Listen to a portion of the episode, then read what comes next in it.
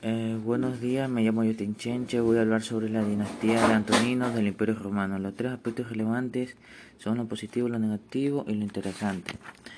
Eh, la dinastía de los Antoninos empieza con Nerva, que adopta a Trajano, y este, y este adopta con Adriano, que son los últimos emperadores que hace que sean Antonino, Antonino Pío.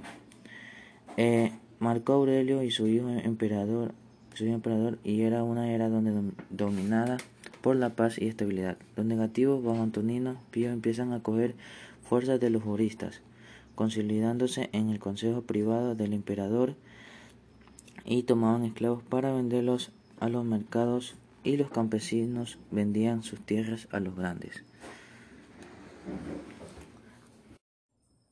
Lo interesante es que la conquista de Dacia se realizó en dos campañas militares, entre los años 98 y 105. El año 101 Trajano cruza el, Danubio hasta obligar a Decebalo a firmar la paz. Cuatro años después, en el, en el año 105, vuelve a dirigir sus tropas contra los dacios y Decebalo, viendo la guerra perdida, se suicida y prende fuego a su capital.